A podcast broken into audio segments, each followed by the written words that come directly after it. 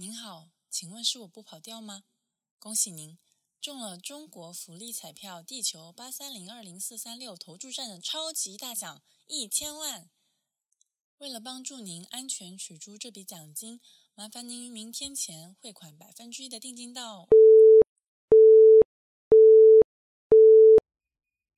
大家好久不见，这里是我不跑调。没想到已经两个月没更新了，生活真是意料之中的忙碌啊。这次呢，想和大家聊聊诈骗这件事。最近骗子的生意好像很难做哦。不管我走到哪里，楼道、电梯还是各种餐厅的门口，都可以看到很多反诈骗的海报。国家反诈骗中心呢，也在今年三月推出了一款诈骗软件。哦，不对不对，是反诈骗软件。之前在公司里面还有专门的那种民警上门问我们装了没有，装了没有。我们嘴上肯定是说装了，装了。但手机里其实根本没有他的一席之地。现在回想起来，难道是因为我没装，才会接到那个难忘的诈骗电话？那是三月底的某一天，一个不太忙碌的上午，我的手机突然震动了起来，号码是零零零零零四开头的，我也忘记有几个零了，但看上去就像是一个诈骗电话。我当时呢，其实也挺累的，想找人说说话，休息休息一下，所以二话不说，我也接通了电话。喂，你是叉叉叉吗？是啊，你有什么事吗？这里是厦门市公安局思明分局，我们接到了一个通知，一月二十五日，上海宝安区公安局侦获了一起洗钱案件，公安局发布的公文上有你的名字和工商银行卡号，请问这是怎么回事？我心想不对啊，怎么回事？一月到三月我根本就没去过上海，再说了，我这么正直善良的人，怎么可能去洗钱嘛？所以没想到这个骗子两句话都露出了真面目。虽然我不知道他想要什么，无非就是钱嘛，我陪他玩玩就是了。所以我说，啊，我一月份都没去上海啊，你们是不是搞错了？搞错？公文都发了，怎么会搞错？你可不可以严肃一点？这两天麻烦你到思明公安局来配合调查一下。正当我准备回击的时候，他好像手抖，不小心挂了电话。我想这本该非常好玩啊。这个对话怎么这么早就结束了？所以我内心很悲伤。我开始和旁边同事分享这件好玩的事情。我说：“哎，你知道吗？刚才有个诈骗电话，好像从台湾那边打过来的，台湾枪比我的还重，什么什么的。”就在这个时候呢，没想到这个男骗子他居然回拨了。哎，我心想不能不能放过这个好素材啊！所以我赶紧打开了这只手机的录音机，录下了以下的对话。你干嘛了？我干嘛？掉电的啊？啊，是你自己关掉的啊！我还想听你讲话嘞。我关掉的。对啊。不知道为什么，厦门人本人遇到了台湾人，讲话不知不觉越来越台。你想太多了吧？我在跟你了解案件，我会关你电话。那你继续说呗。继续说。我要说什么了？我请你过来做案调查，有什么问题吗？啊，可是我不在厦门啊。在厦门，你多久能回来呢？我应该不回去了吧？我就在深圳买房了。希望大家不要对我有什么误会啊！这个完全是我瞎编的，我只是一个穷苦的打工人。你在深圳买房？对啊。有一只公放呢，可以听到我和同事稀稀疏疏的那种笑声，偷笑声。那你前头是说你没有办理过工商银行卡，是不是？对啊，也不知道你们怎么查到，你们是不是假消息啊？假消息？什么叫假消息呢？我真的就是就是假消息啊！由于他讲话实在是太好笑了，我真的频频笑场。看来我真的是他们提纲里面难以攻克的问题了。我真的没办过啊！我收到这个公文才给你做通知。那那那现在怎么办？我又不回去啊，不然你们来深圳找我也可以。什么？去深圳找你？对啊。哎，同学，我在公文上头看到一组当时申办这张银行卡留下的证号，那我这边可以做报读，您自个做核实，看是不是您自个的。这是您自个的证号吗？由于他报的身份证号完全正确，我当时真的非常震惊。那时候我心里很慌很慌，但还是要维持表面的平和嘛。那就没错啦。你说你没办过什么意思？我真的我真的没办过啊。你真的没办过？对啊。那你一月二十五日人在哪里？在深圳呢。在深圳。我骗你干嘛？我二月才回厦门的，我根本就没去过上海，好不好？我并没有说你骗我，我们只是说这个公文，陈玉如现在给你做告知。那那那 OK 啊？那现在怎样？这 OK，那这样现在怎样？这张卡登记在你名下，你自个都不晓得是不是？对啊，我都没收到过工商银行消息，好不好？你都没收到过？对啊。由于双方实在僵持不下，我突然感到一阵疲倦，我决定回去上班。重振精神，那我要我要上班了。我要上班了。要上班的。对啊。所以呢？所以就这，所以那那你要我怎样？我并没有说要你怎样，哦，只是说我们收到这个公文来给你做通知。好。那你这个态度就是意思说不不配合调查案件，是不是？啊，我又没犯罪，为什么要配合？那是不是登记在你？可是我从来没有去过工商银行，你要我怎么确认？那是不是办在你名下的？不是啊，我就没有啊。你就没有？对啊，不然你们把公文发过来，我自己看一下呗。可公文可以下发，我还用电话形式跟你做告知，做什么呢？你是台湾人呐，这个讲话这样子，真是。台湾人。对啊。你在说什么呢？不然你名字跟我讲啊，我我让那个，我你们那个地址在哪里啊？晋江。啊？什么？什么东西？为什么不说话了？等下等下打电话过来，说我挂电话。你真是，你看上海就是给我发了好多，就打电话的时候，嗯，发了好多就是反诈骗的消息。是的。在和这个男骗子斗智斗勇的时候，还不停的有短信发到我的信箱里来。主要呢就是上海反诈中心和上海反电信网络诈骗中心这两个地方，整整发了十条短信给我，提醒我要注意含有通缉令的诈骗网站或电话，不要透露个人信息或者转款。十分钟后，有一个上海公安局的电话打过来，因为手机自动识别，我想这回应该是真的吧。他就不停的提醒我要当心诈骗电话啦，什么什么的。只是对方居然是个 AI，只会不停不停的问问题，根本就不听我讲话。所以我当时就在想，假设我真的被骗了怎么办？对方是能够识别的吗？而且他们肯定还是知道这些电话存在的嘛。所以监控到了，打电话给我。那么他们为什么不能标记或者完全禁止这些来电呢？我内心还是有一些疑惑的。无独有偶，那天晚上，深圳市南山区公安局给我打来了电话，只是这次是真人来电，我还是比较欣慰的。当下我就抛出了这个问题，我说：“那为什么你们都知道了还不去取缔呢？”他说：“有很多诈骗组织其实都在境外，目前的情况下还是比较难行动的。那那个骗子可能真的是台湾人吧？”我心想。不过呢，也多亏这个骗子技术实在不太好。加上我不停的、不停的周旋，所以直到最后都没有走到让他露出獠牙的那一步。很庆幸这场对话也只是变成了一个不错的段子，跟我开玩笑分享给身边的朋友。很巧的是，我最近刚好在美国的一个社交论坛 Reddit 上面看到了一个帖子，他说：“What is something you say to scammers instead of hanging up？” 除了挂电话，你还会对诈骗犯说什么呢？里面的回答很有趣，简单分类的话大概有三种。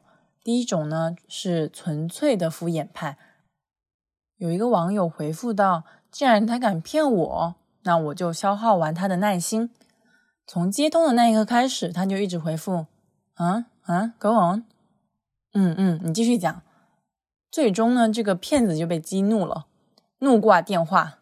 这也是一个比较磨人的办法。第二种呢是玩弄派。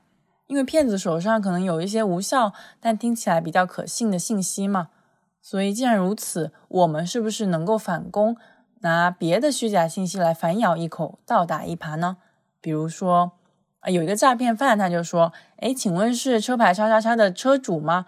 我们接到通报，因为你的过失造成了重大的车祸。”结果有一个网友回复：“你怎么敢打来的呀？我明明在那场车祸里面死了呀！”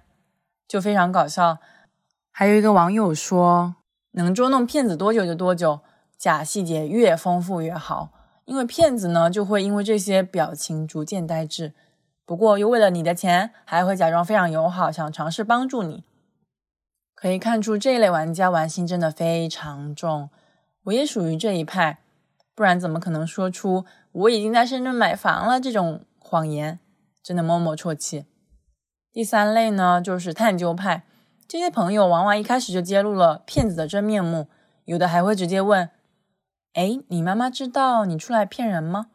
没想到骗子还会直接回复说知道。这个网友真的当场语塞。说起来，我在 Gimlet，就是美国播客内容制作公司，它旗下有一档叙事类播客叫 Reply All，里面呢，我听到过非常精彩的系列节目叫 Long Distance。这个节目呢是围绕一个诈骗展开，主持人 Alex Goldman 是这次的主角。他想和这个不断给他发垃圾邮件的人聊一聊，他们到底怎么回事，想要什么。所以他一个电话打到了他们的呼叫中心，非常非常凑巧，当时接电话的也是一个叫 Alex 的人，不过他的全名是 Alex Martin，而且他说着一股非常有印度浓浓咖喱味的英语。经证实呢，这个是呼叫中心所有接听员都会用的一个假名。为的就是要规避真实身份信息被揭露这件事儿。几个辗转来回，主持人 Alex 问这个接线员：“哎，为什么你要骗我们？电脑中了病毒，借此让我们花钱来安装没有用的杀毒软件呢？”Alex Martin 的回复很有意思，他说：“哎，因为你们美国人都很有钱，而且还都是榆木脑袋，还会以貌取人，你们做的事情太糟糕了。”这个回答揭示的心理很有意思。因为如果他们真的只是因为这种偏见接受了这样的工作，那是不是也说明他们其实也是被这样的观念洗脑而不自知呢？这让我想到，那个台湾骗子会找上我，是不是也是因为他觉得大陆人单纯好骗呢？我们回到这个节目，尽管如此呢，Alex Martin 能和自己坦诚相见，主持人 Alex 还是感到非常意外，两个人之间还产生了类似友情的感情。比如说，他们会聊一些和游戏有关的事情，但后来的故事发展远超预测。Alex Martin 这个人身上重重谜底，背后的整个自称技术中心的诈骗公司也是秘密重重。这些未知的事情都在 Alex 和同事的探索下，像洋葱一层一层被揭开了。听完的我当时想到的是，在全球市场下面，制造业和服务业中的人也存在。许多许多被剥削的数字劳工，就像 Alex Martin 这样年纪轻轻找不到工作，其实很容易误入歧途。即使他们良心过得去，但这样的诈骗团伙往往不能保证员工的基本权益。像是在这个系列里面呢，诈骗的主体 Accosting 这个公司就被许多前员工爆出了拖欠了大量工资这种事，还涉嫌暴力殴打员工。我想，这个也是主持人 X 如此执着，以至于飞到印度，想要探明这个诈骗中心的真相，也以至于时隔三年，他还在诉说真正的 X Martin 的故事。他说：“All I wanted was for once to reverse that feeling, to make people feel like, oh, we were playing a load of guns if we call people, and I happened to be that bullet in that gun。”我想要以牙还牙一次。想要让这些诈骗犯觉得，他们打诈骗电话的时候，以为自己是在玩枪，但他们不知道，我就是那手枪膛里危险的子弹。这里呢，也不再对这个节目进行剧透啦，我会把节目信息放在 show notes 里面，推荐大家去听听看这个精彩的系列。回到我接到的这个诈骗电话，虽然骗子准确的报出了我的身份证，但由于我早就对隐私安全失去信心。再加上，其实只有身份证号码的话，能对我的个人资产造成的伤害非常有限，否则他们也不会打电话过来想要敲诈我。最后呢，我才能保持冷静的态度，继续和他对话。这种方法其实属于社会工程学的范畴，我们也可以简称社工。Kevin Mitnick 凯文·米特尼克是历史上第一个被美国联邦调查局通缉的黑客。他曾在《反诈骗的艺术》里提到，人为因素才是安全的软肋。他提到，社会工程学是一种通过对受害者心理弱点、本能反应、好奇心、信任、贪婪等心理陷阱进行诸如诈骗啊、伤害等等的危害手段。人的心理弱点固然是有很多的，欲望也是一种。故事 FM 第两百三十五期里也讲述了一个伪装成私家侦探的诈骗团伙的故事，看似能够帮你调查婚外情、帮你杀人的公司，对面其实不过也是一个平平无奇的人，但往往有一个好听的声音，就让人觉得非常专业，再加上一些情绪洞察的技巧，对于迫切想要知道真相或者有黑暗欲望的人来说，其实是很难逃过这样的骗局的。一般还没等反应过来，钱就已经打过去了。像这种主动打电话上门的受害者，往往就是送上来的天鹅肉。在心理防线很低的情况下，其实很难逃脱被骗的命运。Planet Money 一八年的时候有一期《Anatomy of Scam》诈骗的剖析，讲述的就是诈骗犯利用“足不出户赚大钱”这种标语，诱惑赋闲在家的人。绝大多数呢是女性，结局当然是这些所谓的就业中心狠狠敲了一笔受害者的会员费用。这些骗子一般会被分到一本应答指南（括号叫诈骗指南应该更好）（括号完）。方法论无非就是背景了解、财力探索、痛点找寻和方案说服，感觉和销售也没什么区别嘛。只是像播客里面也实际播放了案例。